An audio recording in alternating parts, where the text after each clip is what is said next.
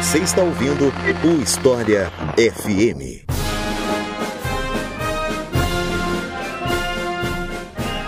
Revolução Federalista. Você sabe o que é isso? Você já ouviu falar desse evento? Esse é o tema de hoje do História FM. Eu sou Igles Rodrigues e para falar sobre esse assunto mais uma vez conosco, o professor Rodrigo Goiana, a quem eu passo a palavra para se apresentar para vocês. Então, Rodrigo, seja muito bem-vindo. Fique à vontade para se apresentar para o pessoal. Olá a todos, obrigado Iclis mais uma vez pelo, pelo convite, fico muito lisonjeado novamente. Meu nome é Rodrigo Goiena, então, né, eu sou professor de, de História do Brasil, Departamento de História da, da USP, e me parece que já é a terceira vez que cá estou no, no podcast do Iclis, no História FM. Então, é redobrado prazer, ou triplo prazer então agora. Então é isso, gente. Vamos conhecer um pouco mais o que foi essa tal Revolução Federalista, que, spoiler, não foi revolução, depois que eu falar para vocês da nossa campanha do Apoia-se.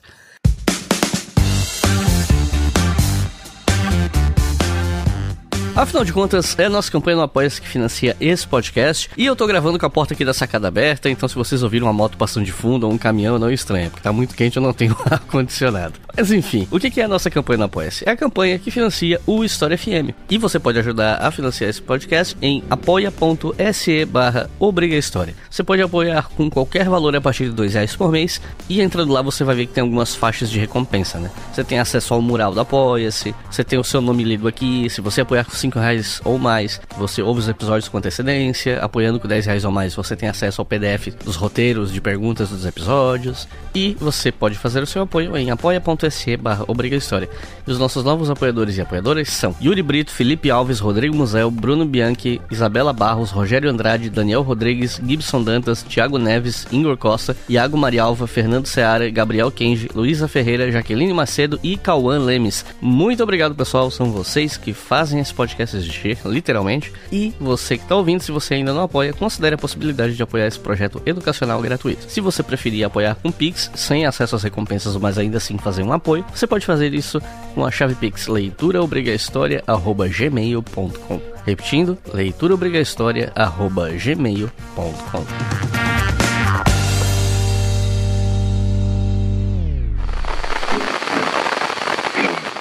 A República foi implementada por aqui sem grandes confrontos, até porque o imperador não resistiu e deixou o país numa boa, tranquilão e tudo mais. O problema veio logo em seguida: anos e anos de guerra civil e grandes mobilizações populares em diversas partes do país.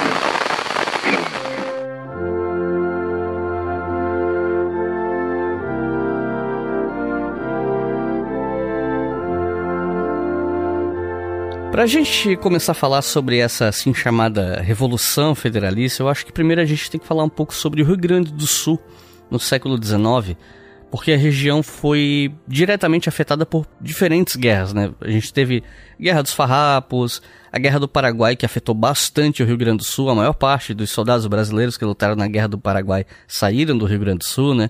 Essas duas guerras, inclusive, já tiveram episódios aqui no História FM. E aí eu queria pedir para você falar um pouco mais sobre o Rio Grande do Sul no século XIX e quais eram os principais grupos políticos no estado quando a monarquia estava prestes a cair. Rio Grande do Sul, Iclis, no século XIX, é aquilo que se chamou na historiografia de um continente em armas, por assim dizer. Ou seja, né, a história do Rio Grande do Sul no século XIX é uma história é, caracterizada de fio a pavio por conflitos militares. Tá? E esses conflitos militares, é, todos eles, inclusive a farroupilha, por incrível que pareça à primeira vista, todos eles dizem respeito à Bacia do Prata.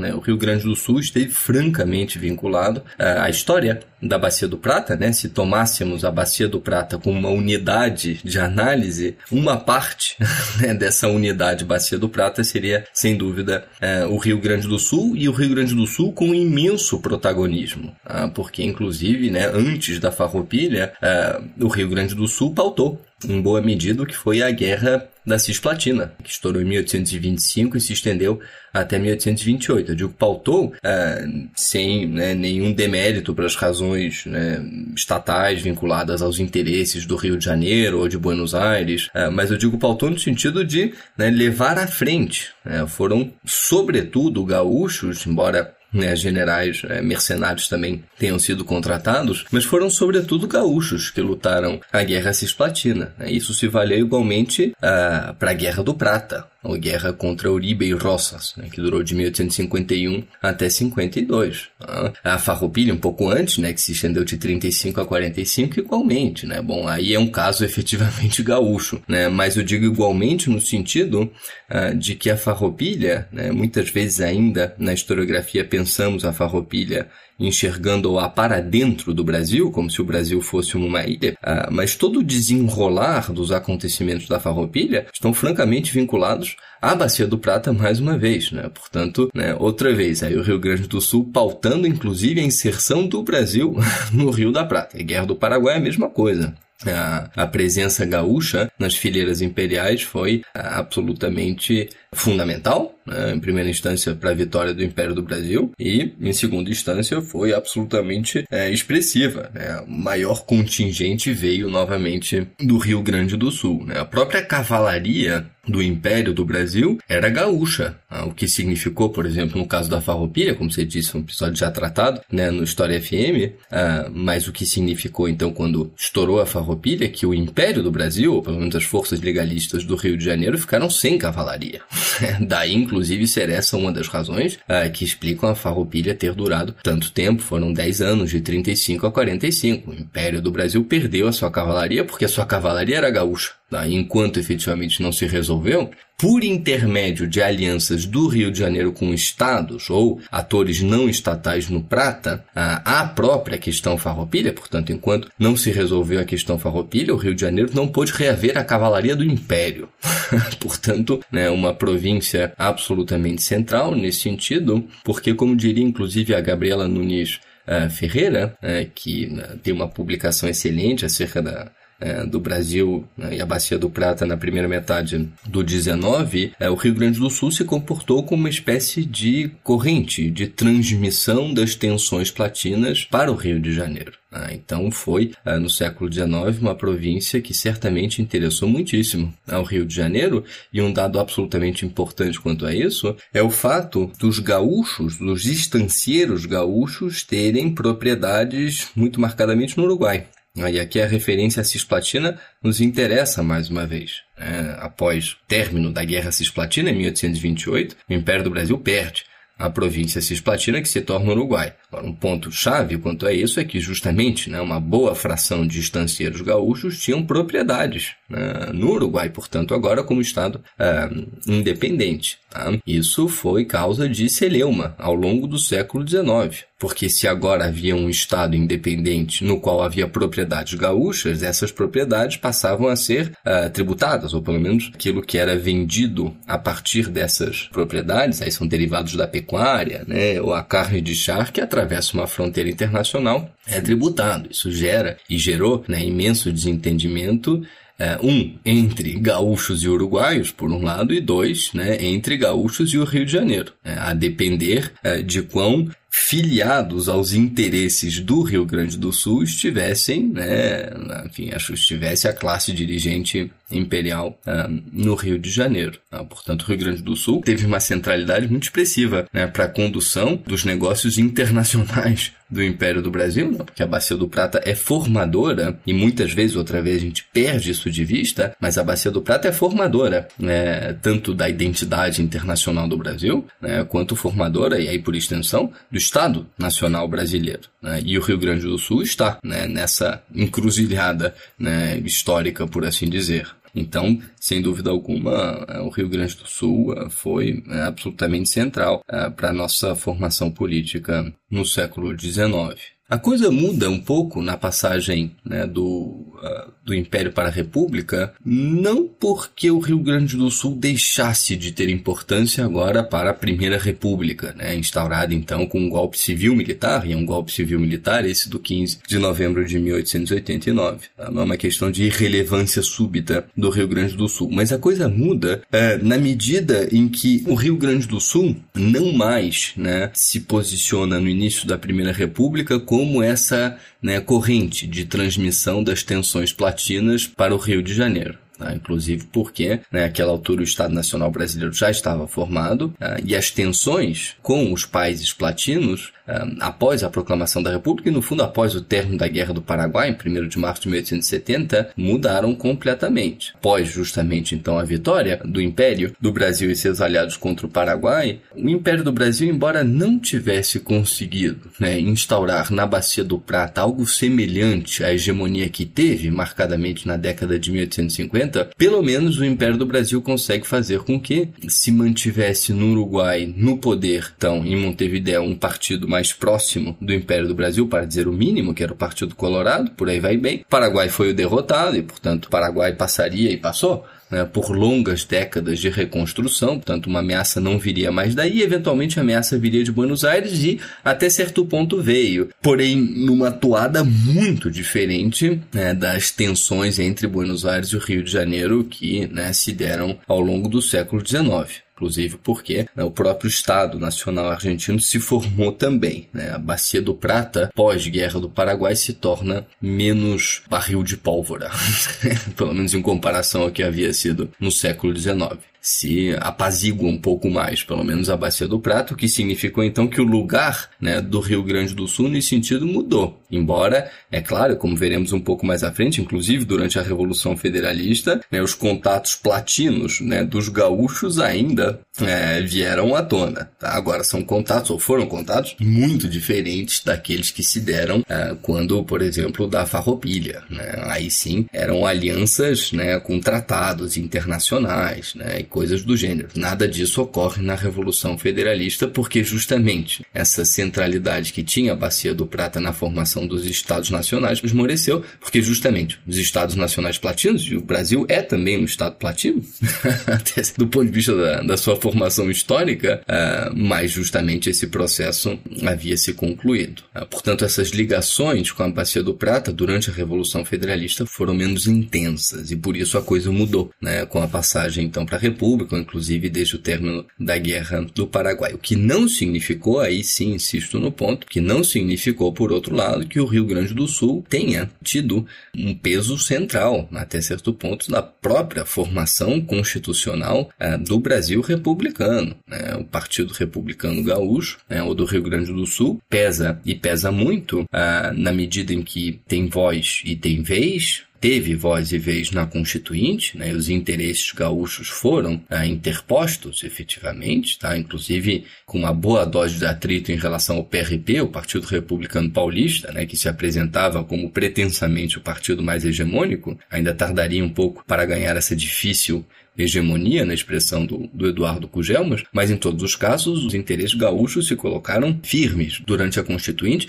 com todas as dificuldades internas, aí já agora ao Estado do Rio Grande do Sul. Né? Com a passagem do Império para a República, as províncias se, se transformaram em, em Estados federativos. Né? Agora, justamente, né, o Partido Republicano Rio Grandense, ou Gaúcho, do Rio Grande do Sul, enfim, são sinônimos aqui pra gente, tinha tendências antagônicas, internas. Né? Havia a corrente mais liberal de Assis Brasil, a linha mais conservadora de Pinheiro Machado, ou inclusive, essa de grande expressão, a corrente positivista uh, do Júlio de Castilhos. Tá? Todos esses personagens né, formados muito claramente, porque nasceram né, basicamente em meados do século XIX, mas todos eles formados num caldeirão muito platino do, do Rio Grande do Sul. O próprio Pinheiro Machado, por exemplo, foi um veterano da Guerra do Paraguai.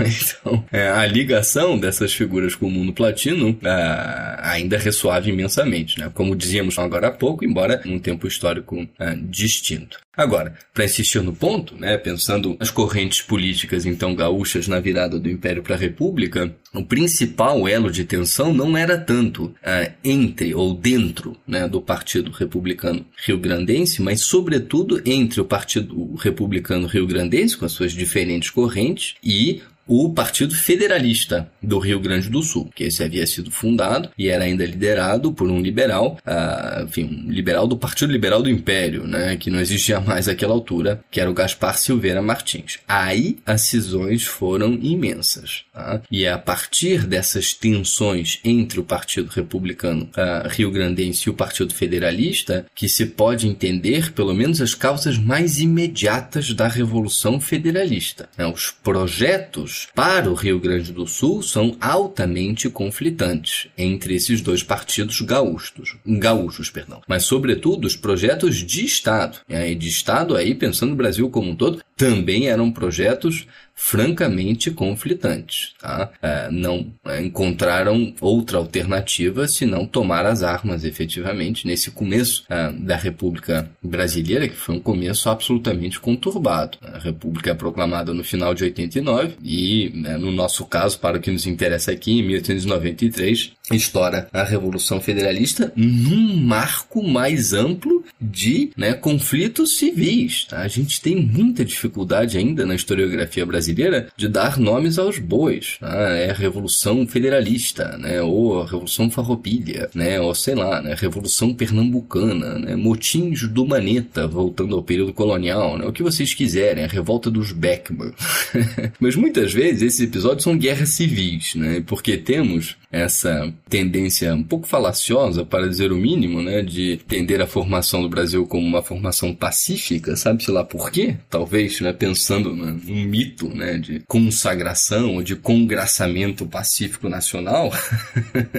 e é um mito, mas em todos os casos isso nos leva a não a ponderar efetivamente, né, esses, essas supostas revoluções, motins, levantes como guerras civis. E no fundo, uh, esses primeiros anos da República e aí são primeiros anos largos, quase uma década, a de guerra civil, guerra civil brasileira, tal qual houve depois uma guerra civil espanhola, na década de 1930, essa aqui da década de 1890 é a guerra civil brasileira com todas as letras, tá? porque a Revolução Federalista se entrecruzou efetivamente com né, outras guerras civis ah, que estouraram no Rio de Janeiro, a segunda revolta da Armada muito marcadamente. Então, ah, algumas vezes ainda temos né, a tendência na historiografia de separar essas ditas revoltas, né, a Revolução Federalista por um lado, a primeira revolta da Armada por outro, a segunda revolta da Armada por outro, depois vem Canudos e assim sucessivamente, mas isso faz parte de um bloco histórico único, de uma guerra civil única no fundo, porque diz respeito a esse é, difícil parto né, que foi a, a Primeira República no Brasil.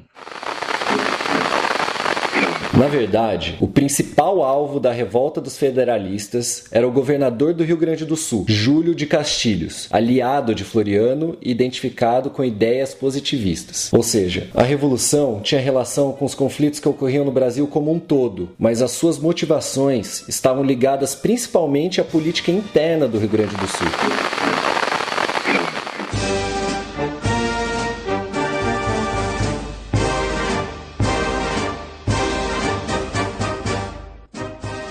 Aqui eu queria focar mais nas lideranças políticas que estão diretamente relacionadas ao começo dessa guerra, como Júlio de Castilhos, Gaspar da Silveira Martins, Gomercinho Saraiva e outros que você quiser mencionar. Né? O que, é que a gente pode falar desses sujeitos e quais os motivos de conflito entre eles, enfim? É aí onde as coisas começam a se cruzar de fato com o cenário nacional. Então, para entendermos a Revolução Federalista, é, é, fundamental entender o que está acontecendo no país e não apenas no Rio Grande do Sul nesses momentos imediatos, né, imediatamente posteriores então à proclamação da República. Como dizíamos agora há pouco, a República nasce de forma é, muito conturbada e disputada é, porque a partir do momento é, que aquilo contra o qual se lutava, que era a monarquia, a partir do momento que a monarquia ruiu, aqueles que se uniram contra a monarquia entraram rapidamente em contradição, porque tinham projetos, esses grupos, francamente conflitantes. Tá? O projeto de país do Partido Republicano Paulista, notadamente, era claramente contrário ao projeto de uma ala né, militar né, encabeçada por figuras como o próprio Floriano Peixoto. A ala paulista pensa a formação republicana do Brasil a partir de um modelo agrário exportador. Então, é uma política econômica que se almeja completamente diferente, do ponto de vista monetário, do ponto de vista fiscal, né, do ponto de vista cambial, ou seja, segurar o câmbio de que forma, para entender, para atender, perdão, a quais interesses, ou emitir moeda? Em que sentido, facilitar o crédito para quem, ou ainda, né, afrouxar tarifas alfandegárias né, em benefício de quais setores produtivos e assim sucessivamente. É um projeto claramente diferente do castrense, né, do militar, na medida em que o projeto militar, pelo menos uma ala muito expressiva dos militares, tem um projeto industrial né, para o país. E aí, justamente, né, uma política econômica industrial é claramente contrária. Uma política econômica voltada para a sustentação é, do né, capital produtivo rural. Né, muito marcadamente os cafezais do oeste paulista, enfim, né, da fronteira agrícola cafeira sempre em expansão. Claramente aí indo do oeste velho, né, que se estendia basicamente de Campinas até é, quase Ribeirão Preto, né, para o oeste novo. Então, o oeste novo, assim chamado daquela época, que aí sim é rumo. A fronteira agrícola ia se deslocando rumo ao que hoje é, é presidente é, prudente. Então, modelos de Estado francamente diferentes, e eram modelos de Estado diferentes não apenas do ponto de vista é, da alocação no fundo é, né, da política econômica do país, ou seja, a alocação de recursos dentro de é, uma direção dada à política econômica, ou seja, não é apenas isso, é um modelo, ou eram modelos políticos claramente conflitantes também. Uh, o modelo militar, do ponto de vista político, isso vale tanto para Deodoro da Fonseca, primeiro presidente da República do Brasil, né, quanto o seu sucessor também militar Floriano Peixoto, ambos veteranos da Guerra do Paraguai, é bom que se digam, isso é importante, uh, porque claramente carregavam né, uma espécie de frustração em relação ao poder civil, enfim, antes o imperial, mas que não havia atendido aos militares, né, e não à toa, rápido parêntese, uma das primeiras medidas adotadas por Teodoro da Fonseca após o golpe foi aumentar os salários dos militares e aumentar os gastos né, voltados para, para a caserna. Mas em todo todos os casos, né, é, esse modelo militar, do ponto de vista político, é um modelo muito mais concentrador do poder do que um modelo civil marcadamente é, paulista. Não só. Os republicanos civis do Rio de Janeiro também preconizavam uma organização política do Estado muito mais desconcentrada do que aquilo preconizado pelos, pelos militares. Então, trocando em miúdos, o que, que isso significa? Isso significa que os militares né, pensavam uma república é, que fosse limitada, né, o mais limitada possível do ponto de vista da organização federativa. Então, não se tratava, uh, não poderia tratar-se de forma alguma de esvaziar o Distrito Federal. Agora não é mais corte, né, evidentemente, mas o Rio de Janeiro passa a ser o Distrito Federal de um Estado federativo, mas não, não se tratava de forma alguma de esvaziar então os poderes do Rio de Janeiro em benefício dos Estados federativos que eventualmente tudo poderiam justamente o que São Paulo queria. Né? Especialmente o que desejava São Paulo, o PRP, era que, e assim foi, na nossa primeira carta constitucional de 1891, né, que os impostos de exportação ficassem retidos nos estados. Os de importação são da União, e de fato foram, vão para o Rio de Janeiro e são redistribuídos conforme a política fiscal adotada a partir do Rio de Janeiro, mas os impostos de exportação não ficaria e ficou com os estados. Absolutamente negociável né, para São Paulo, na medida em que São Paulo tinha um Porto Santos, que passou a ser justamente quando da proclamação da República uh, o principal porto de exportação de café, passando inclusive o porto do, uh, do Rio de Janeiro. Isso era inegociável para os paulistas, assim como era inegociável para os paulistas a possibilidade dos estados poderem contrair empréstimos internacionais sem o aval da União coisa que era impensável à época do Império. Isso era chave para São Paulo, porque justamente os bancos da capital, da antiga capital do Rio de Janeiro, eh, não haviam facilitado tanto né, o crédito agrícola, diríamos hoje, aos paulistas, como os paulistas haviam desejado. Isso era negociável para São Paulo. Né? E isso incomoda justamente aos militares. Isso foi né, matéria de debates absolutamente acalorados durante a Constituinte. É, o modelo, então, militar é um modelo que não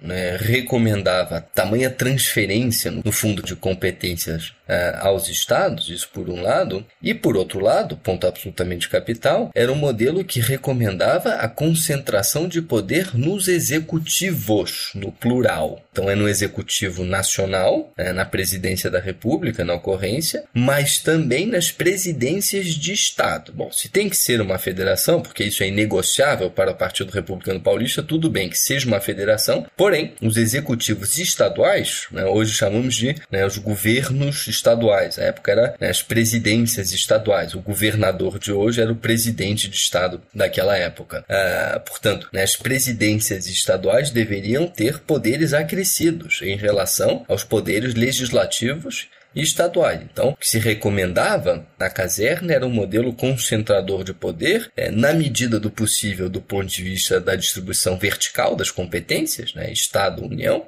mas francamente concentrado uh, no que diz respeito à distribuição horizontal do poder, tanto a distribuição do poder entre executivo, legislativo e judiciário, e aqui o executivo deveria ter larguíssima preponderância. Como é que isso chega ao Rio Grande do Sul, e Rio Grande do Sul que passou né, por momentos absolutamente conturbados nesses primeiros anos da República, não à toa, né? porque o Partido Republicano Gaúcho tem cisões como dizíamos agora há pouco, né, entre Assis Brasil, Pinheiro Machado uh, ou Júlio de Castilhos, mas igualmente no Rio Grande do Sul há o Partido Federalista, que é o exato oposto daquilo recomendado muito marcadamente por Júlio de Castilhos. E efetivamente, então, para vocês terem uma ideia, nesses primeiros anos republicanos, praticamente 20 presidentes de Estado né, se revezaram no poder gaúcho, ou seja, uma instabilidade completa, até que efetivamente o Júlio de Castilhos conseguiu firmar-se por mais tempo. Tá?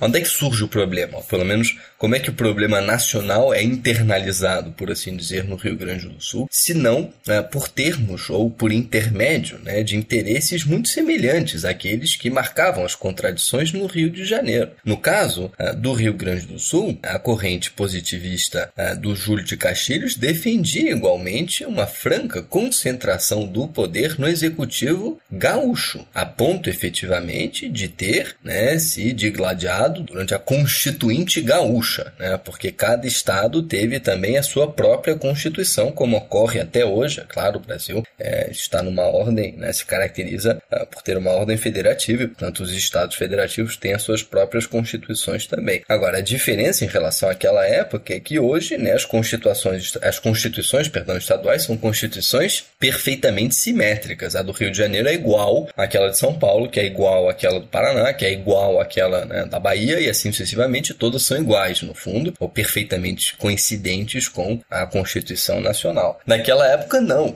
A nossa primeira república né, se caracterizou por um é, ultrafederalismo assimétrico, né, em alguma medida semelhante ao que hoje é o federalismo nos Estados Unidos. Né? Os estados dos Estados Unidos podem ter constituições diferentes, é claro, é dentro do marco constitucional nacional, mas podem ter atribuições diferentes. Coisas é, ilegais em determinado estado são legais em outro. Coisa muito semelhante aconteceu na Primeira República Brasileira. Né? Justamente a corrente, aí sim, positivista do Júlio de Castilhos, que ganha imensa preponderância no Rio Grande do Sul é, muito rapidamente, defendia então uma concentração de poder no executivo, fazendo fazendo com que, havia dois pontos que eram inegociáveis para o Júlio de Castilhos, fazendo com que o executivo gaúcho tivesse preponderância em relação ao legislativo gaúcho, né, inclusive isso significando que as leis, né, os projetos de lei no Rio Grande do Sul uh, seriam atribuições exclusivas do executivo.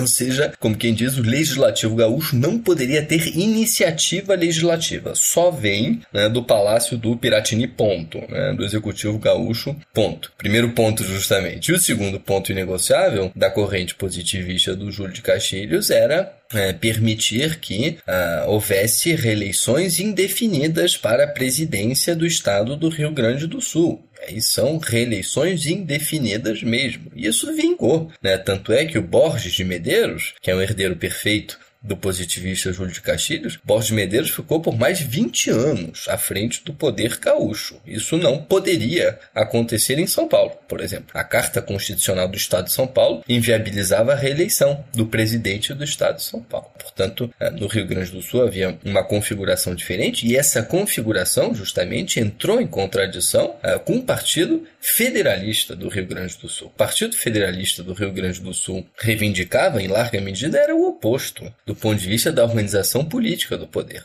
O que o Gaspar Silveira Martins à frente do Partido Federalista reivindicava era justamente maiores poderes ao legislativo gaúcho e, por extensão, maiores poderes também ao legislativo nacional. Né? Por isso as tensões gaúchas né, ecoaram perfeitamente a situação do Rio de Janeiro. As principais contradições que se davam no Rio de Janeiro reverberaram perfeitamente no Rio Grande do Sul. Ah, inclusive, não sei se eu estou adiantando um pouco a ordem né, das suas perguntas, ah, mas não à toa, é a partir do momento eh, em que justamente uh, Floriano Peixoto uh, chega ao poder e não convoca eleições, é a partir desse momento que estoura a segunda revolta da Armada e imediatamente estoura, né, e aí é para e passo mesmo, né, é uma depois da outra, inclusive as tensões gaúchas começando antes, mas enfim, né, se dá também a Revolução Federalista. Né, justamente porque, né, e esse é um ponto importante, né, quando uh,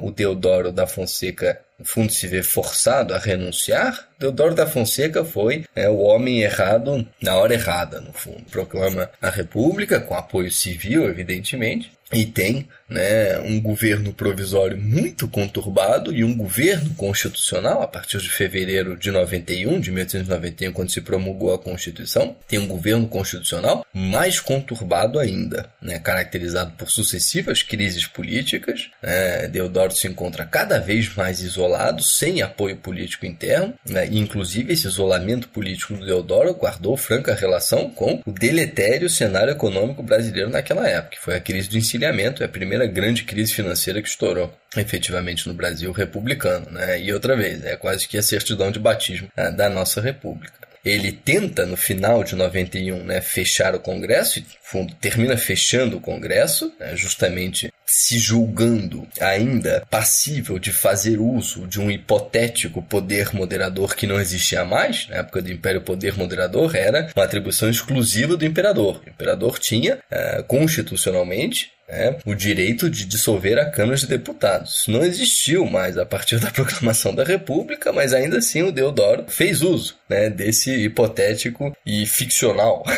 poder moderador fecha o Congresso, estoura a primeira revolta da Armada e ele se vê forçado a renunciar porque efetivamente era uma guerra civil que estava estourando uh, no Brasil. Assume o vice. E o vice era Floriano Peixoto, efetivamente. E o Floriano Peixoto, ele não convoca novas eleições, quando deveria ter convocado novas eleições. O que ditava a Constituição era que se houvesse vacância presidencial nos dois primeiros anos do mandato, uh, o vice deveria convocar, assume, assumiria, mas convocaria novas eleições. Se a vacância se desse nos dois últimos anos do mandato presidencial, mandatos de quatro anos, aí sim o vice terminaria o mandato e as eleições seriam as seguintes efetivamente. Né? O caso é que o Floriano Peixoto assume uh, nos dois primeiros anos né? do mandato do Deodoro. O mandato constitucional do Deodoro começou em fevereiro de 91. O Floriano alegou que não, peraí, isso aí tem que contar desde a proclamação da República, então não estaríamos mais né, nos dois primeiros anos, senão nos dois últimos anos do mandato, em todos os casos não convocam eleições, e estoura a segunda revolta da Armada no Rio de Janeiro. E é semelhante ao que acontece no Rio Grande do Sul. No Rio de Janeiro, o Custódio de Melo, né, líder então da revolta da Armada, o Custódio de Melo tem um projeto liberal constitucional para o país, né, que é o contrário do projeto né, concentrador, em termos políticos, né, do poder preconizado pelo, pelo Floriano Peixoto. Para e passo, então, estoura no Sul a Revolução Federalista, né, opondo, então, né, os liberais constitucionalistas ah, do Gaspar Silveira Martins, ou do Partido Federalista, ah, aos né, positivistas do Júlio de Castilhos, do Partido Republicano Gaúcho, e com Júlio de Castilhos havia né, figuras é, gaúchas que, claro, né, ficaram do lado do, é, do positivista Júlio de Castilhos. Tá? Eu penso, por exemplo, no Hipólito Ribeiro, enfim, nomes que talvez não, não nos interessem tanto. Ah, pelo menos para, para a nossa discussão aqui. Mas em todos os casos, né, o que sim nos interessa é entender ah, como o cenário gaúcho ah, espelhou perfeitamente o cenário, o cenário nacional. Os grupos dos dois lados dessa guerra ficaram conhecidos como pica-paus e maragatos. Você podia explicar pra gente quem era quem e por que, que eles tinham esses apelidos? Os maragatos eram né, aqueles vinculados ao Gaspar Silveira Martins. E não só ele, né? Ele e seus aliados, como Gumercino Saraiva, que você citou, ou ainda o Joca Tavares, que era o João Nunes da Silva Tavares, conhecido como, como Joca Tavares. Esses são os federalistas, as principais lideranças federalistas também conhecidos então como os maragatos. Tá? E a referência, justamente, é no fundo a região, parece estranho, mas a região da Maragateria, tá? que fica na província de León, na Espanha. A província de León, na Espanha, basicamente fica entre Madrid e Astúrias, vai, para ser, uh, enfim, grosso modo é isso.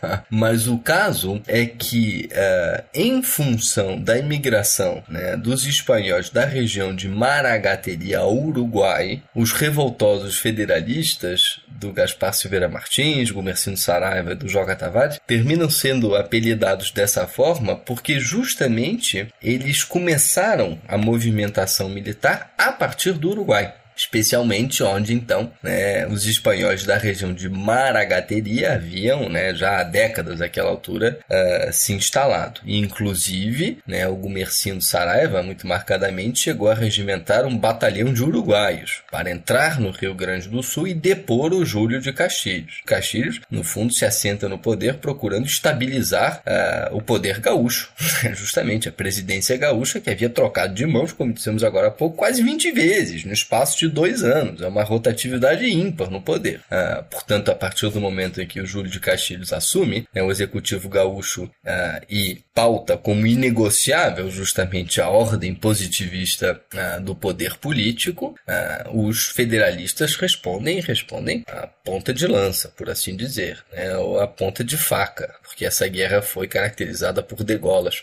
né, discutiremos um pouco mais à frente. Ah, mas em todos os casos a referência é essa, ah, justamente né, o fato dos revoltosos terem saído do Uruguai, inclusive comprando armamento não só uruguaio, mas argentino também. E atenção, que aqui não há apoio oficial do governo de Montevideo e de Buenos Aires aos revoltosos é, da Revolução Federalista, né? Enfim, do, do Gaspar Silveira Martins e do Gumercindo Saraiva. Não é um apoio oficial. Isso é feito né, pelos rebeldes, por assim dizer, em loco conseguem arregimentar uruguaios, comprar armamentos, mas não é um apoio oficial. O cenário é muito diferente, por exemplo, do que aconteceu né, na Farroupilha, décadas antes. Aí sim, é, os farrapos conseguiram alianças formais, com Juan Manuel de Rosas, por exemplo, em Buenos Aires, ou com Manuel Oribe, do Partido Blanco, uh, no Uruguai. Mas em todos os casos a referência é essa. E por outro lado, né, os positivistas do Júlio de Castilhos ficam né, com, com a alcunha de pica-pau. Pica-paus porque, no fundo, né, o uniforme do Partido Republicano, uniforme militarizado né, do Partido Republicano Gaúcho, é, lembrava a coloração de plumagem de um pica-pau. Todos os casos são, são duas, dois nomes, duas alcunhas né, claramente pejorativas. Né? Um dizendo né, um pássaro, né, ou seja, né, sei lá, sem expressão militar, né, sem força física, né, é tão somente um pica-pau que fica martelando uma madeira, né, anos a fio, né, sem conseguir destruir o tronco, enfim, né, é uma coisa né, que remete, sei lá, é uma referência a, a, insistência né, chata de um grupo num ponto, né, e aí a referência é os positivistas insistindo efetivamente é, naquilo que era inegociável para eles, né, a concentração do poder gaúcho né, no executivo gaúcho, e o outro é pejorativo, né, porque né, os maragatos eram muitas vezes tidos por ciganos, né, é, migravam inclusive né, a origem é essa na, na Espanha, né, na província de León, migravam de um ponto ao outro, né, sem referências fixas, é, justamente né, sobrevivendo né, a partir do próprio movimento. Então, são dois nomes, claro, são dois rótulos, no fundo, claramente pejorativos. Mas fato é que, então, a partir né, dessa movimentação do Rio Grande do Sul estoura formalmente o conflito também, e é também no Rio Grande do Sul, porque no Rio de Janeiro a, a pólvora né, já estava estourando também. Em 15 de novembro de 1889, Dom Pedro II foi derrubado do trono e, aqui no Brasil, o Império deu lugar a uma república. Uma grande ruptura que ocorreu sem grandes conflitos armados e quase sem participação popular. Uma república que surgiu por meio de um golpe militar bastante ágil em sua execução. Inaugurou um período que durou entre 1889 e 1894 e hoje denominamos a República da Espada.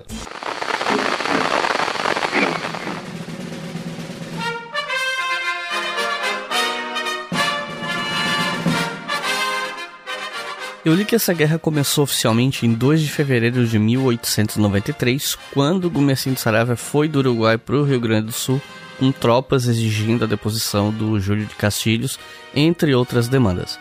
Eu queria saber se procede, se de fato foi, foi esse o começo mesmo, e se tu pode explicar pra gente como é que foi o começo da guerra, e detalhar um pouco melhor que demandas eram essas do, grupo do Comerciante Saraiva, enfim. Formalmente o começo é esse. A tua pergunta é boa, né? Porque é apenas formalmente o começo é esse. Né? A Revolução Federalista, é, se é que é revolução, e não guerra civil, mas ela começa antes. Começa antes na medida em que, ah, como dizíamos agora há pouco, né, ela esteve francamente vinculada ao muito né, conturbado cenário né, do início da República no Brasil. Ah, e um ponto né, especialmente importante quanto a isso é justamente pensar, mencionamos isso agora há pouco, né, mas é justamente pensar uh, o que foi a crise do encilhamento, que é uma crise econômica severa e duríssima, né, que marcou o Brasil até a passagem para a década de 1900, quando a economia uh, encontrou alguma estabilidade. Tá? Inclusive, a partir daí, né, o governo podendo,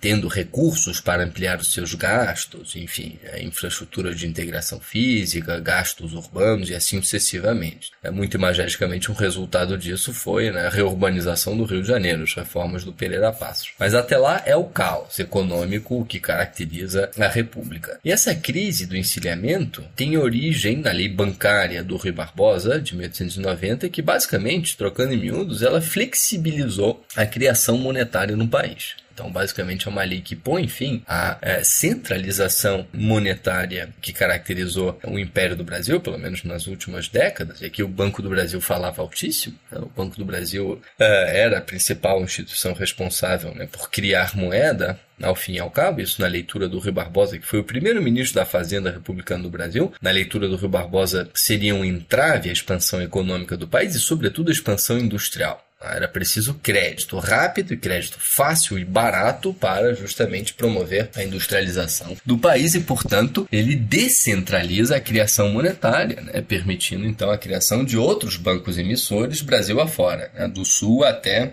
efetivamente o norte uh, do país. Tá? O problema essencial é que uh, esses né, empréstimos assumidos muito rapidamente se transformaram em né, empréstimos né, ou investimentos, melhor dito, especulativos. Ah, e não produtivos. Esse dinheiro, né, mais fácil, mais rápido e mais barato, foi contraído é, muito menos para ampliar a produção, notadamente industrial, que de fato não, não ocorre, ou ocorre né, de forma absolutamente incipiente e magra, Tá? Mas o ponto é que esse, esses recursos são usados, foram usados como investimento especulativo. E, efetivamente, a partir do momento em que se percebeu que as supostas companhias formadas eram fumaça, né, eram pó de traque, que não havia materialidade nenhuma por trás delas, ah, quebrou a bolsa do Rio de Janeiro. Aí é a famosa corrida aos bancos, as ações das companhias despencam crise financeira a partir desse momento, né, levando a uma sucessão de quebras, enfim, é um cenário clássico é, de, uma, de uma crise de uma crise financeira. Tá? Esse é um ponto importante, né, porque ele diz respeito, no fundo, às formas projetadas para sair da crise. Tá? Isso diz respeito, é claro, ao Rio Grande do Sul também. Por que, que eu digo isso? Tá? Porque aqui uma outra contradição larguíssima vem à tona. E ela diz respeito à saída da crise almejada pelos militares, por um lado, Floriano Peixoto na ocorrência. Dois, a saída da crise almejada pelos paulistas. E ainda, tá? terceiro ponto para o que nos interessa aqui, a saída da crise almejada uh, no Rio Grande do Sul. E as saídas são claramente diferentes. Pela lógica é, do Floriano Peixoto, a saída deveria ser, no fundo, uh, insistir na industrialização do país. Né? E aí é direcionar o crédito à indústria. Tá? Se é que havia crédito ainda possível para ser tomado no país. No fundo, é direcionar a política fiscal para o desenvolvimento industrial. Esse é um ponto fundamental para o Floriano Peixoto. A saída paulista, que termina sendo a vitoriosa no fundo, é o crédito externo. Basicamente, é, o PRP, o Partido Republicano Paulista, entende que não há capacidade né, de contrair dívida é, pública interna, porque o país está em crise ninguém compraria títulos do Tesouro, é, e, portanto, o Brasil deveria contar com credor externo. Isso de fato acontece. A passagem do Império para a República é caracterizada pela substituição da dívida interna pela dívida externa. O início da longuíssima trajetória da dívida externa brasileira começa sobretudo com a proclamação da República, a partir do modelo paulista como saída do encilhamento, da crise do encilhamento. Então, como sair através de crédito externo. Essa a saída é, para o PRP. Uh, com um problema central, que uh, basicamente, e nisso acertava o PRP, uh, para poder contrair crédito externo, era fundamental apaziguar o país. E era tudo o que não estava ocorrendo no Brasil naquele momento. Né? Leia-se revoltas da Armada e Revolução Federalista, justamente. Ou seja, os paulistas entendem que, se não houvesse estabilização interna, não haveria capacidade do Estado financiar-se forçosamente pela via externa. A via interna é impossível, o país está quebrado. Então tem que ser pela via externa. E o investidor externo vai preferir investir, sei lá, nos Estados Unidos a investir uh, no Brasil you naquele momento, tendo visto que o país está em crise, guerra civil. Né? Para o investidor externo é muito claro que o Brasil passava por uma guerra civil e, de fato, não houve né? um influxo, ou pelo menos o influxo de crédito externo desejado, até efetivamente o tipo de estabilização econômica que os paulistas entabularam, sobretudo com Campos Salles na presidência a partir de 1898, e não à toa, né? quando o seu ministro da Fazenda, que era o Joaquim Murtinho, assina né? o primeiro empréstimo de consolidação externa, primeiro funding loan. Mas em todos os casos, a lógica é essa: para o PRP tem que estabilizar o país. É estabilizando o país que haveria recurso pela via externa para justamente usar a política econômica nacional em prol ah, do desenvolvimento cafeiro do país, ah, ligando, no fundo, né, o setor produtivo cafeiro ao interesse nacional. A lógica do PRP funciona por essa via em larguíssima medida. Como é que o Rio Grande do Sul entra nessa história? O Rio Grande entra nessa história de forma conflitiva, né? sobretudo em relação uh, ao PRP, porque a economia gaúcha, isso foi uma característica inclusive ao longo da Primeira República, a economia gaúcha era uma economia voltada para o mercado interno e não para o mercado externo. Portanto, uma política econômica né, voltada né, para a sustentação de uma commodity, de um bem agrícola voltado para o mercado externo, tá, tem forçosamente essa política econômica de ser muito diferente de uma política econômica do ponto de vista cambial, do ponto de vista fiscal, ponto de vista monetário, que uma política econômica voltada para a produção interna, completamente diferente, do ponto de vista de tarifa alfandegária, do ponto de vista é, da taxa de câmbio, né, do ponto de vista dos incentivos fiscais e assim sucessivamente. Como a economia gaúcha era voltada muito mais para dentro, quer dizer, para o mercado interno brasileiro do que para o mercado externo, é, os próprios interesses econômicos, muito marcadamente é, do Partido Republicano Rio Grandense, entraram em rota de colisão com os interesses então econômicos do PRP. Portanto, essas contradições novamente do Rio de Janeiro se internalizam no Rio Grande do Sul aqui por vias não tão óbvias assim. E a via não tão óbvia, no fundo, é pensar que aquilo que né, significava no Rio de Janeiro uma luta pelo comando uh, da União, uh, e aí justamente são interesses que dizem respeito à concentração, à desconcentração do poder,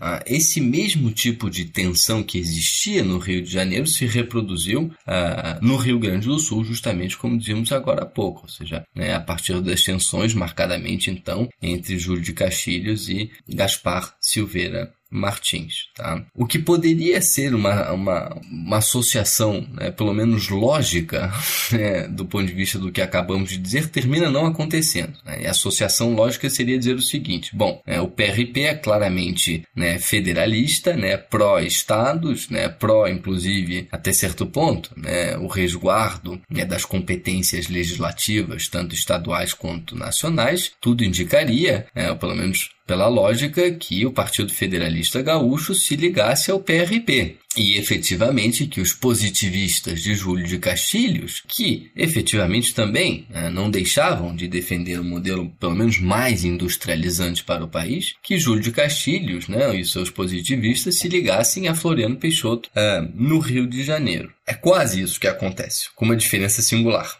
A diferença singular é que né, o Partido Republicano Paulista termina apoiando Floriano Peixoto na luta de Floriano Peixoto do lado de Júlio de Castilhos contra Gaspar Silveira Martins, o que pode parecer contraditório também, não deixa de ser como diabos, né? Pode o PRP né, lutar contra Gaspar Silveira Martins, do ponto de vista político, tinham muito mais a ver, é, e portanto é, ficar do lado né, daquilo que era contrário, do ponto de vista ideológico, ao PRP, ou seja, Floriano Peixoto e Júlio de Castilhos. Né? Como foi possível isso ter acontecido? E aqui é que entra justamente essa variável né, do crédito externo, que é absolutamente, absolutamente perdão, fundamental para o PRP. O PRP, que inclusive teve durante a Constituinte de, de 1890 a 1891, que teve como mais um dos seus pontos negociáveis a possibilidade dos estados, possibilidade que efetivamente se concretizou, mas a possibilidade dos estados uh, constituírem forças públicas estaduais, inclusive desiguais entre, entre elas, né, entre as forças públicas de cada estado. O ponto central é que o PRP, então, aceita prestar a força pública paulista, né, ou melhor dito, né, socorrer Floriano Peixoto com a força, com as forças públicas paulistas, o que significou por extensão, né, socorrer no sul, justamente Júlio de Castilhos, né, e ainda lutar contra os revoltosos né, da revolta da Armada, né, porque era contra eles que também lutava Floriano Peixoto, mas o PRP aceita, portanto, apoiar Floriano Peixoto, apostando que o apaziguamento nacional levaria à possibilidade necessidade de justamente ampliar a dívida externa para sustentar, no fundo, o Estado brasileiro. E sustentar o Estado brasileiro, como dizemos agora há pouco também, passava forçosamente por sustentar os cafezais. Né? O impacto ah, do café é imenso do ponto de vista da formação econômica né? e orçamentária na ocorrência do Brasil da Primeira República. Portanto, a lógica do PRP foi essa. Ah, e é estranha à primeira vista, mas foi essa melhor se aliar a Floriano Peixoto né, e a Júlio de Castilhos para que eles façam o trabalho sujo e depois, né, e é quase que o pacto tácito era esse, e depois efetivamente o PRP assumiria a presidência da República, que foi o que aconteceu. Quando termina o mandato de Deodoro na origem concluído por Floriano Peixoto em 1894, né, quem assume é Prudente Moraes, que era uma liderança chave, é claro, do Partido Republicano Paulista. E os dois presidentes seguintes foram paulistas também, Campos Salles e depois Rodrigues Alves, igualmente. Até 1906 foram paulistas uh, no poder, né? Foi o PRP que comandou a República Brasileira. Agora, justamente nessa teia de alianças, que são alianças muito mais nacionais, justamente do que meramente gaúchas, nessa teia de alianças, logicamente, os revoltosos da revolta da Armada, a Custódio de Melo e Saldanha da Gama, notadamente, esses esses sim ficaram do lado do Partido Federalista. Esses efetivamente né, entenderam que era o momento, a possibilidade, visto que estourava no Sul né, a Revolução Federalista, era o momento de comunicar com essas lideranças insurretas, o Mercino Saraiva, né, o Joca Tavares, o uh, Gaspar da Silveira Martins, para ampliar o movimento rebelde. Né, e eventualmente ganhar posições. Né, e aí, efetivamente, isso vai se tornando uma guerra civil de fato. Sobretudo, Iclis, é, a partir das primeiras né, etapas da Revolução Federalista. Essa primeira grande etapa da Revolução Federalista é um imenso avanço rebelde. Rebelde, segundo a lógica, é claro, né, do Júlio de Castilhos e Floriano Peixoto, né, os legalistas. Mas a lógica uh, foi né, de um avanço muito rápido das forças uh, do Gaspar Silveira Martins e do Gumercino Saraiva, notadamente, uh, inclusive alcançando rapidamente posições que iam além do próprio Rio Grande do Sul. E aí vai ficando cada vez menos gaúcha mesmo essa Revolução Federalista. atravessam Santa Catarina, chegam a Paraná e estiveram a dois passos de entrar em São Paulo. Então foi se nacionalizando, de fato, essa Revolução Federalista muito rapidamente. E foi um movimento muito violento, né? Que pode ser conhecido aí como Guerra das Degolas ou Guerra da Degola. Foram mais de 10 mil pessoas mortas e muitas delas, inclusive, foram degoladas.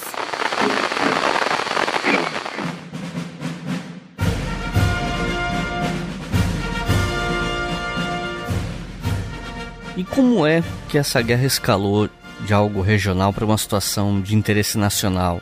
Como é que foi a reação do Floriano Peixoto, que na época era o presidente? Como é que a coisa escalou mesmo? Ela vai escalando nessa chave, né, que dizíamos agora há pouco, ou seja, nessa nessa cadeia né, de alianças que vão se constituindo entre forças né, rebeldes do Rio de Janeiro e do Rio Grande do Sul e forças situacionistas do Rio de Janeiro e do Rio Grande do Sul também. A partir do momento, né, para ir à ordem dos acontecimentos, mas a partir do momento em que efetivamente né, as forças do Gumercindo Saraiva saíram do Uruguai né, e entraram é, em território gaúcho, imediatamente o Júlio Castilhos pediu socorro a Floriano Peixoto e o Floriano Peixoto atendeu a solicitação e despachou as suas tropas também para o Rio Grande do do Sul. Agora, até justamente o ano de 1894, e notadamente os cercos né, de Bagé e da Lapa, uh, o avanço dos rebeldes foi uh, muito rápido, né, muito acelerado, com um bom grau de sucesso até certo ponto. Não se pode perder de vista que os rebeldes aqui do Gumercindo Saraiva comunicam com as forças do Custódio de Melo, né, que estão bombardeando a cidade do Rio de Janeiro, que tem a armada armada. A armada é a marinha. Ele descontrola as principais embarcações. Floriano Peixoto não tem força marítima. Os rebeldes tomaram as principais embarcações. Então, o potencial né, de, uh, de sustentação do conflito contra as forças do Floriano Peixoto e do Júlio de Castilhos era imenso. E você poderia explicar pra gente um pouco sobre algumas das principais batalhas dessa guerra, como os cercos de Bagé e o da Lapa. Aliás, vale explicar para os ouvintes que essa Lapa não é o bairro do Rio de Janeiro, né? É um município no Paraná, mas enfim. Eu pergunto sobre essas batalhas porque me parece que os contingentes dessa guerra nunca foram tão grandes assim, né? Se a gente comparar com outras guerras na história, os grupos em combate nunca eram muito grandes, mas ainda assim foi uma guerra extremamente violenta, né? Foi, né? Esses dois cercos de Bagé e da Lapa, eles são centrais porque são justamente aqueles que marcam o ponto de inflexão, né? a reversão do avanço rebelde, por assim dizer. É, a partir daí, e certamente não é a Lapa do Rio de Janeiro, né? nem a Lapa de São Paulo e tampouco a Lapa de Salvador da Bahia. Eu sei que tem uma Lapa lá também, se eu não me engano. Mas o ponto é que, é, justamente, né? ou seja, é, e avançaram longe, até o município do Paraná, como você disse agora há pouco. Mas foi justamente a resistência né, das forças é, situacionistas na Lapa, muito marcadamente, no Paraná, muito marcadamente, que fez com que uh, os rebeldes não conseguissem avançar mais. as forças situacionistas resistiram é, dias a fio, semanas a fio, é, e essa resistência é uma resistência à espera de reforço vindo do Rio de Janeiro. Inclusive, Floriano Peixoto manda é, generais positivistas de primeira linha, como Moreira César, por exemplo, né? mesmo que pouco depois seria capturado e assassinado quando um pouco mais à frente, quando da Guerra de Canudos. Tá? Mas em todos os casos, né, é, foi essa resistência que controlou o avanço rebelde e mudou completamente né, o cenário, né, porque a partir daí, especialmente a partir do cerco da Lapa, né, que uh, há uma retração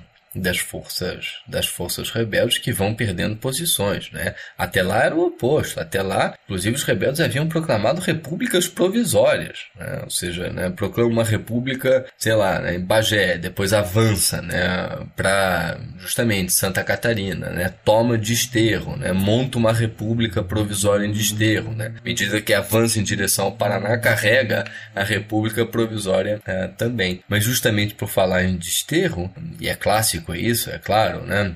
Mas uh, foi justamente uh, em Desterro né, onde melhor comunicaram tanto as forças do Gaspar Silveira Martins, do Comercindo Saraiva, quanto as forças do Custódio de Melo. Comunicam perfeitamente, é um ponto estratégico de apoio né, para a distribuição de forças rebeldes no sul uh, do país, e não à toa uh, foi lá também onde né, o Floriano Peixoto termina né, levando a cabo né, a sua luta contra os federalistas gaúchos e, no fundo, os revoltosos da Armada. Né? Não à toa, Desterro passa a se chamar, partir então desses episódios, de Florianópolis né, em referência, é claro, ao Marechal de Ferro. Mas é, conflitos esses né, claramente marcados por cenários hiperviolentos. Tá? Inclusive porque o equipamento técnico militar era muito rudimentar. Tá? Então se usava muito a faca, justamente. Se você quiser colaborar com o História FM, você pode fazer isso via Pix, usando a chave leituraobrigahistoria@gmail.com. E assim você colabora para manter esse projeto educacional gratuito no ar. E aproveitando que você mencionou essa questão da faca, um dos apelidos pelo qual essa guerra ficou conhecida foi o de Guerra da Degola, porque a degola era um dos principais métodos de execução de prisioneiros e afins. E aí eu queria pedir para você comentar um pouco mais sobre o uso desse método de execução, porque embora os contingentes dessa guerra não tenham sido tão grandes quanto de outras guerras do Brasil, a questão da degola fez ela ser uma das mais infames, né, das guerras que nós tivemos, ela é lembrada como uma das mais grosseiras, violentas e tal. E essa prática de degola ser tão espalhada, assim, tão comum, tinha a ver tanto com a questão da precariedade na qual essas pessoas lutavam, né, que impedia que eles tivessem prisioneiros ou campo de prisioneiros que desse para alimentar todo mundo. É, tinha a questão de não poder desperdiçar munição e tal. Então tinha essas questões materiais e tinha questões culturais também, né, e e o ressentimento que vai acumulando com a escalada de violência no decorrer da guerra e tal. E existem também alguns algumas controvérsias em torno do número de degolados em determinadas situações, que algumas fontes exageram e outras pessoas contestam, enfim. O que, você pode falar sobre essa questão da degola na Revolução Federalista? É, são, são degolas, né? Portanto, chegar a, a números oficiais, né? Mas claro, isso é muito difícil. Não se sabe ao certo. As melhores estimativas dizem que na Revolução Federalista teriam falecido algo entre 7 e 10 mil pessoas, é, degolados talvez menos, provavelmente muito menos, ou enfim, são números muito incertos, não há nenhuma certeza quanto a isso, tá? Mas é um balanço do conflito, é um balanço, né, que basicamente né, gira em torno dos 10 mil é, mortos, tá? O que não é pouca coisa né, para o tamanho do Rio Grande do Sul à época, inclusive para o tamanho do Brasil né, demográfico, é claro. Mas a degola certamente foi, né, fatídico símbolo da Revolução uh, federalista. A degola era muito praticada, né, pelas razões que você mencionou, foi muito praticada pelas razões que você mencionou, ou seja, é uma situação muito difícil do ponto de vista do abastecimento das tropas, tanto de um lado quanto do outro, né, e portanto era impossível né, a manutenção de, de prisioneiros de guerra. A degola era muito mais rápida uh, nesse sentido, do ponto de vista então da, uh, da economia da guerra, por assim dizer, e a mesma coisa em relação a munição. Né? A degola evita o gasto de, efetivamente, de munição muito escassa para lutar essa guerra. Né? Não à toa os federalistas, como falávamos agora há pouco, né, captavam insumos né, bélicos do Uruguai e da Argentina. É, mas o ponto é esse. E é claro que há uma referência igualmente à questão local. Né? Afinal de contas, a degola era realizada nos perfeitos moldes como se fazia, como se faz até hoje, né? a degola de carneiros ou de ovelhas, pescoço para trás, né? claro que com pernas e, é, e braços amarrados, pescoço para trás e a faca passa né? de ponta a ponta, logo abaixo do queixo, no pescoço, portanto, por isso é degola.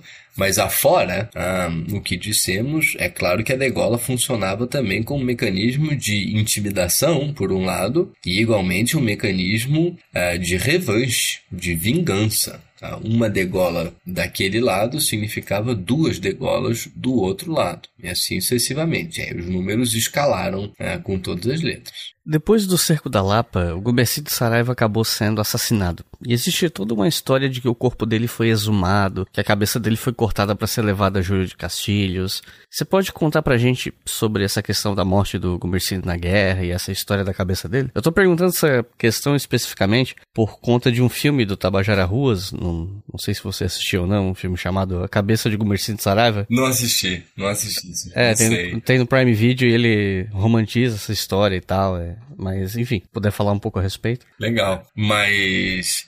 É, a morte do Gumercindo Saraiva foi um baque tremendo para as forças é, federalistas. Né? Uma liderança a principal, enfim, junto com, com Gaspar uh, Silveira Martins, que foi capturado, né, justamente degolado na ocorrência e a cabeça foi entregue a Júlio de Castilhos, que de fato, né, recebe, uh, recebe a cabeça, né, e inclusive comunica isso a Floriano Peixoto, né, claramente né, pautando o fim próximo do, do conflito. Tá? Mas o ponto é que, justamente para agravar a situação posterior ao cerco da Lapa, o Gumercindo é capturado. Isso significou, então, né, como dizemos agora há pouco, a, uma baixa imensa, e uma baixa, inclusive, do ponto de vista moral, para as forças eh, federalistas.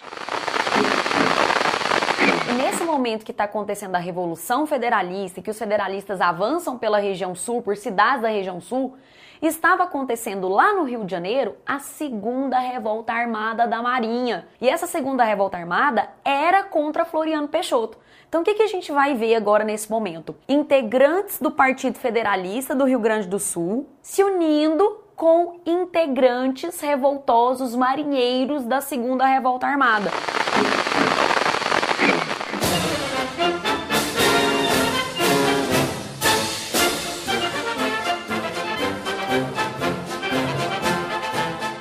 Eu queria voltar aquele ponto a respeito da mudança do nome de Desterro para Florianópolis, porque assim, eu não sei se todo mundo que escuta o História FM sabe, mas eu sou de Santa Catarina, eu morei 11 anos em Florianópolis, embora eu não esteja morando mais lá no momento. E esse é um assunto meio polêmico por lá, de vez em quando ele volta à tona, ou na imprensa, ou em algum debate público qualquer, que é sobre essa questão da mudança de nome pro, pro nome Florianópolis em homenagem ao Floriano Peixoto. E aí eu queria pedir para você explicar um pouco melhor esse incidente, que até você já pincelou um pouco, mas pudesse ser um pouquinho mais específico sobre que incidente foi esse, como é que foi essa mudança de nome, por que, que essa mudança gera revolta lá em Florianópolis para algumas pessoas e tal. É, a, a, mudança de nome é claramente né, uma alusão ao, ao Marechal de Ferro. Né? Florianópolis é, inclusive isso numa emulação de algumas tentativas frustradas próprio Deodoro, tá, de batizar outras cidades como Deodorópolis. Isso aconteceu de fato enquanto Deodoro da Fonseca foi,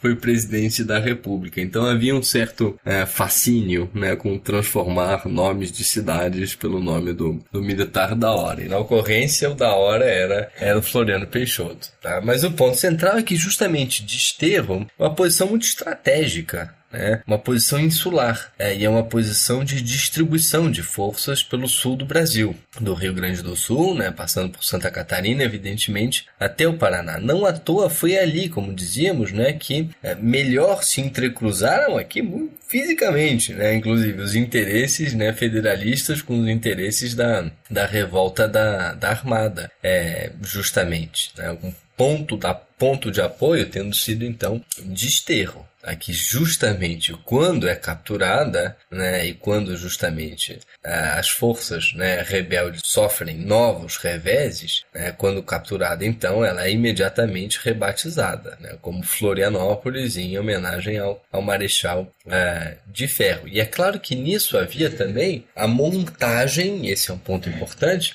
a montagem né, da figura do Marechal de Ferro, ou seja, aquele que estava arrumando, hipoteticamente, a República que estava pondo ordem num país ah, desgovernado. Né? Isso é fundamental. Né? A ideia de, de ter uma cidade cuja referência era o Floriano Peixoto eh, significava, um, eh, para mostrar o exemplo, em caso né, de rebeldia, a voz do Marechal de Ferro teria justamente né, maior tom, por assim dizer, estaria num tom acima, e justamente isso também contribuía para uh, criar né, a imagem justamente de uma espécie de pacificador da República, né, coisa que o Floriano termina nunca sendo. Né? É, mas essa mitologia, por assim dizer, em torno do Floriano Peixoto, eu digo, né, Floriano né, termina não sendo pacificador da República, porque né, a Revolução Federalista, notadamente, só termina depois do fim do mandato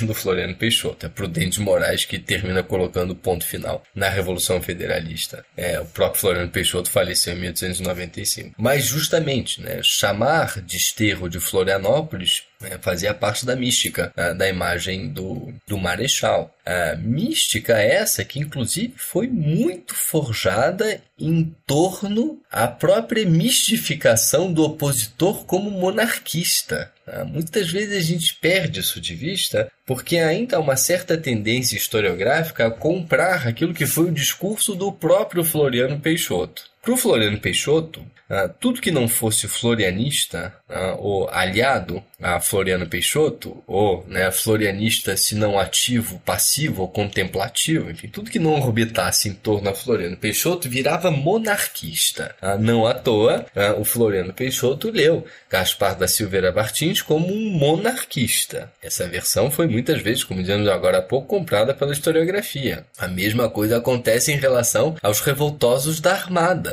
Saldanha da Gama é visto como um monarquista. Tinha ele convicções monarquistas? Ele especificamente até tinha. O Custódio Melo, o Custódio Melo perdão, certamente não, tá? de forma alguma. Não era a pauta. A pauta era é, liberal constitucionalista, né? defender a Constituição em detrimento de uma figura ditatorial, que se apresentava como ditatorial, que era Floriano Peixoto. Agora, justamente chamar a todos aqueles que eram inimigos de monarquistas né, contribuía justamente ah, por efeito rebote contrário, né, ah, para o enaltecimento da figura do, uh, do Floriano Peixoto, pelo menos assim se esperava. Né? Tudo que havia de pior era a monarquia. A monarquia foi sufocada. E supostamente ainda haveria subversivos monarquistas né? que queriam, que desejariam refazer a monarquia no Brasil. Né? Seria o pior para todos. É um discurso que pegou. Né? Inclusive, isso para mostrar justamente que, que a proclamação da República não foi uma proclamação em que né, o povo teria assistido tão simplesmente bestializado a ela, como havia dito Aristides Loba. Houve um consentimento passivo, tá? mas ainda assim, um consentimento. Né? E no fundo, o consentimento termina sendo ativo também, né? embora seja uma passividade quanto a uh, não ativamente fazer o movimento, é um consentimento ativo na medida em que né, se dá justamente consentimento a isso. Uh, portanto, uh, essa adesão à República, né, ela também aparece no uso que Floriano Peixoto faz né, da monarquia, né, associando o inimigo ao monarquista. Ninguém mais quer ser monarquista, há um consentimento pela república, tudo que é inimigo então vira monarquista. É um pouco como se e não à toa é tudo e todos mesmo, né? Até um pouco mais à frente, em 1896, Antônio Conselheiros Canudos, monarquista, tem que lutar, né? É um pouco como se é, lutar contra, ó, né? sufocar a ameaça monarquista. Mas é um pouco como se nessa década de, de 1890, né, um monarquista né, funcionasse como funcionou o comunista na década de 1960 ou 1970 no Brasil. Tudo aquilo que é contrário e subversivo para o regime vira comunista ou vira né, monarquista. E, né, para voltar ao ponto, né, a, a rebatizar né, Desterro como Florianópolis fazia parte dessa mística florianista justamente, que né, certamente teve tantíssimos traços que hoje chamaríamos de traços é, mais populistas, embora o termo seja né, disputado teoricamente, há disso no florianismo. Um vice-presidente assumindo no lugar do presidente, todo mundo em dúvida se isso é constitucional ou não várias manifestações ao longo do Brasil. Você está lembrando de algum momento recente agora do nosso país?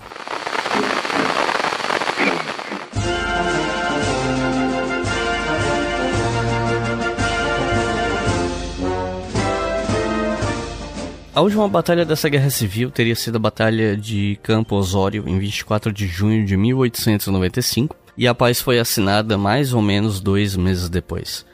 Você pode explicar pra gente como é que foi o fim dessa guerra e essa assinatura de paz? Como é que, como é que foi o resultado do conflito para as partes e tal? A guerra termina por exaustão, por exaustão de um dos lados, ah, que foi o lado justamente do falecido Gumercindo, do Gaspar Silveira Martins. Ah, não tem mais forças de resistência. Ah, depois do cerco da Lapa né, e de Bagé, ah, se viram forçados né, uma retração e uma retração ainda né, ampliada pelo fato né, do Floriano Peixoto mobilizar mais e mais e mais tropa para lutar contra é, os rebeldes federalistas. Né? Isso, inclusive, é o arrepio dos interesses é, econômicos e orçamentários do Floriano Peixoto. O Floriano Peixoto queria direcionar né, o orçamento nacional para o desenvolvimento industrial. Não consegue, porque tem que lutar justamente uma guerra, é, especialmente no sul do país, né? uma guerra civil, enfim, do sul ampliado, né? até, até o Rio de Janeiro. Inclusive, Floriano Peixoto é, teve que trocar três vezes de ministro da Fazenda. Os dois primeiros não concordam com né, o excesso do gasto público. É, o Floriano Peixoto não tem jeito, tem que gastar mais, né, tem que pacificar o país, senão nada é possível. Né, e de quebra, bom, projeto industrial também foi, foi a breca. É, mas o ponto então é que né, em, em junho de 1895, a Batalha de Ponto de Campo Perdão Osório é o ponto final. Há, há um esgotamento já visto é, desde, é, desde o cerco da Lapa, efetivamente. Não é exatamente né, o equivalente a uma paz do poncho verde, né, que foi a negociação né, que fizeram né, os farrapos com né, o Rio de Janeiro em 1845 para por fim a farroupilha. Ali foi uma negociação mesmo.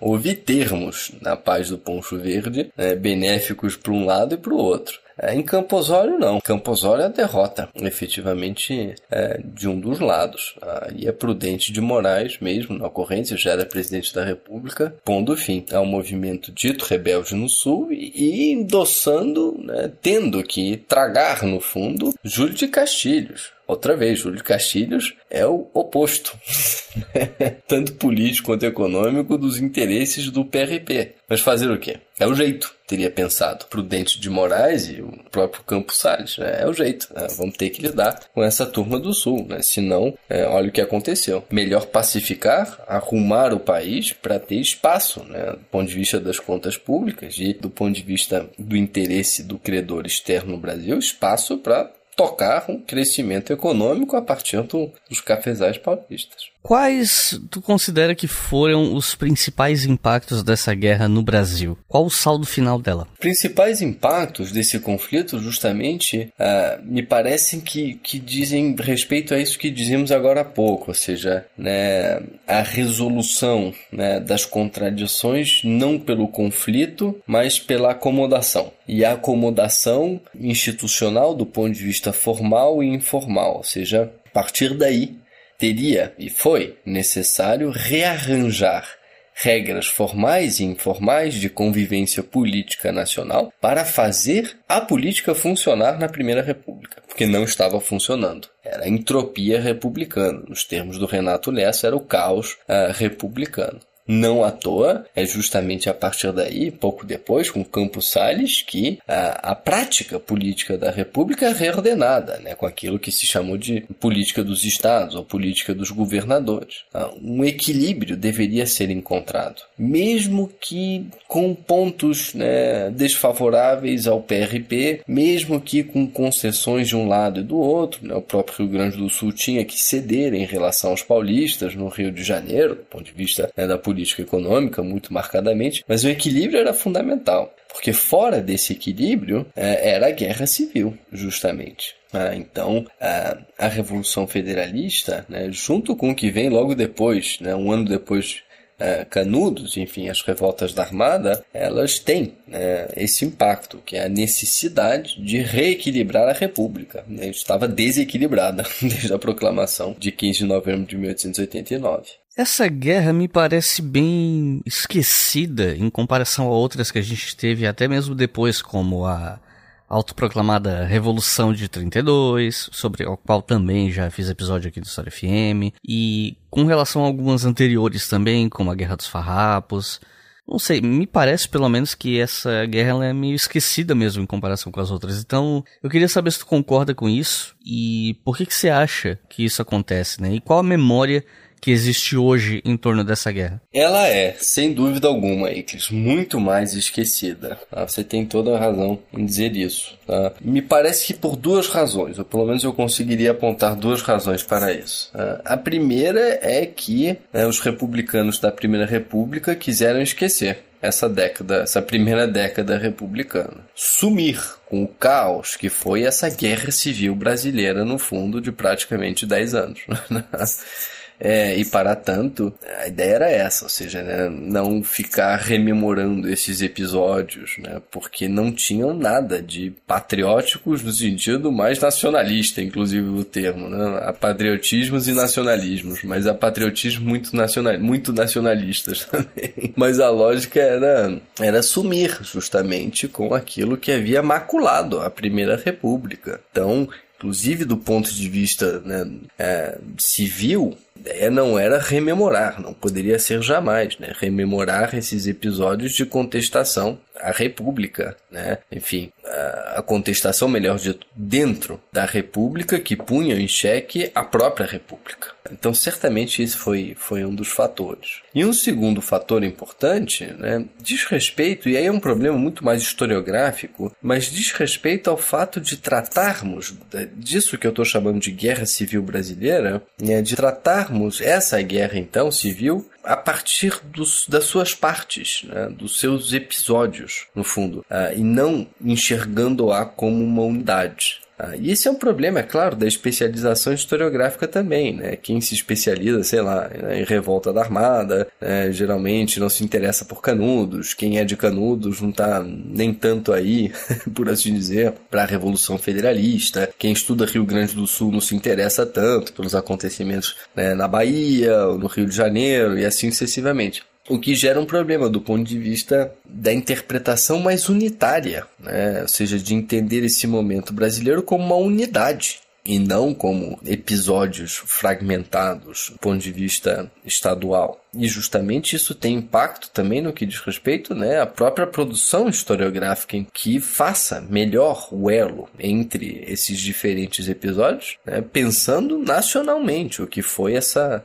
essa proclamação da República. Ela continua sendo lida de forma muito fragmentária. Inclusive, a produção sobre a própria Revolução né, Federalista é pequena e não tão renovada assim. Pequena. É claro que o Rio Grande do Sul há muita produção. Houve, em décadas anteriores, uma produção mais expressiva, mas já ficou mais datado. Né? Isso não foi renovado, isso não chega tanto a outros centros. Né? A Revolução Federalista parece que é uma questão gaúcha, que só deve interessar gaúchos. Pelo contrário, uma questão totalmente nacional. Então, de alguma forma, a ideia é que, que a nossa conversa aqui sirva também como um convite tá? para novas pesquisas, outras abordagens, outros recortes sobre esse, esse difícil parto republicano no Brasil. O fim do governo de Floriano foi também o fim da República da Espada, que aconteceu no aniversário de cinco anos da proclamação da República, quando assumiu o primeiro presidente civil da história do Brasil, presidente Prudente de Moraes.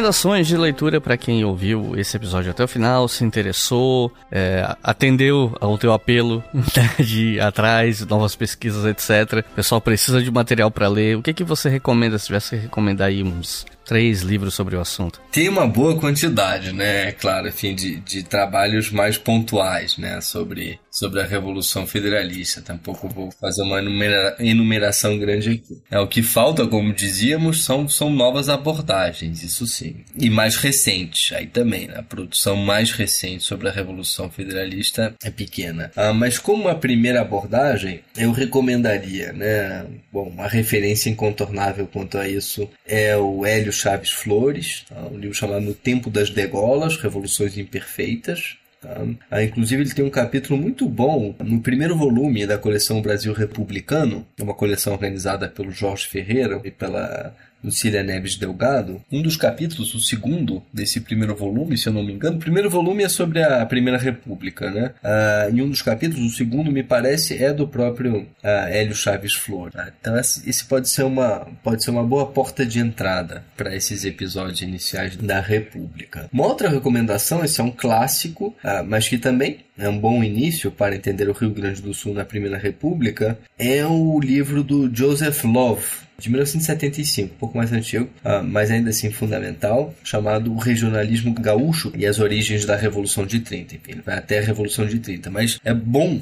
né, para entender o lugar do Rio Grande do Sul nessa nova ordem republicana no Brasil. Uh, e eu ainda recomendaria, sempre fico um pouco na dúvida, né, porque a ideia, o ideal seria pensar também o Floriano Peixoto. Uh, mas eu diria que de forma né, aí mais episódica, quem se interessa mais pelo, pelos conflitos em si. Bom ponto seria um livro chamado Cerco da Lapa, do Francisco Brito Lacerda, né, numa lógica muito mais de história militar. Ou ainda, do ponto de vista da política gaúcha, também de forma mais pontual, um livro do Silvino Antônio Malfatti, chamado Chimangos e Maragatos no Governo, é, de Borges de Medeiros. E, assim, eu não, eu não sei se você conhece esse livro, mas é que eu tava procurando imagens para poder fazer uma capa para esse episódio e eu esbarrei com um livro chamado Revolução Federalista: As Múltiplas Armas do Conflito, 1893-1895, organizado pela Ana Luísa Sete Hexgel. Sei, legal. Legal também. É de uma editora chamada Acervos e eu consegui baixar o PDF desse livro no site da própria editora. Se não me falha a memória, foi do site da editora, mas era um download legal, não era ilegal não. Então, claro, é um daqueles livros que cada capítulo aborda uma coisa bem diferentona e tal. Sim. Mas eu vi sim. que tem pelo menos um capítulo aqui, o capítulo 9, que ele é bem resumão, né, do, da Revolução Federalista. E, e, como o livro tá de graça, fica aí, né, sugestão para quem quiser dar uma procurada. Com certeza, com certeza. Então, Rodrigo, tem alguma consideração final? Só te agradecer mais uma vez pelo convite, Icli. Sempre bom participar da tua, da tua iniciativa. Tá? Eu sou entusiasta, já te disse isso várias vezes, mas sou entusiasta do História FM. Acho excelente a tua iniciativa e, e vida longa a ela. Eu que te agradeço e pode ter certeza que eu vou te chamar de novo no futuro. Legal. até, porque, até porque você mencionou, você estava mencionando como às vezes a gente tem essa coisa de focar numa região do Brasil e esquecendo o que está acontecendo em outras e tal. Eu ainda estou devendo episódios sobre é, acontecimentos, sobre guerras civis e conflitos, etc., acontecidos em outras regiões do Brasil. Tenho, eu tenho focado muito mais aqui no Sul e eu tô precisando expandir isso, então já fica aqui a minha promessa para quem tá ouvindo que a gente vai ter que expandir isso aí. Legal. muita, muita gente já me pediu episódio sobre canudos, inclusive, tô devendo esse. Mas enfim, então é isso, gente. Muito obrigado por terem ouvido até o final. Não se esqueçam que esses livros citados vão estar no post desse episódio no nosso site historiafm.com E claro, não se esqueça da nossa campanha no Apoia-se. Dois reais por mês vocês já colaboram com o podcast. Cinco reais por mês vocês ouvem os episódios com antecedência. Dez reais por mês vocês têm acesso aos roteiros com as perguntas em PDF. E, claro, né, eu considero, lógico que eu sou parte interessada no assunto, mas eu considero que é importante apoiar um projeto educacional gratuito. E siga a gente nas redes sociais, arroba Briga História ou arroba História FM com FM maiúsculo no Twitter. Então é isso, muito obrigado e até a próxima.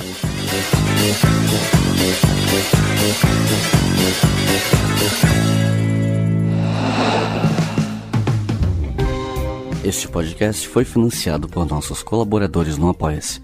Acesse apoia.se barra Obriga História e contribua para manter este projeto educacional gratuito no ar.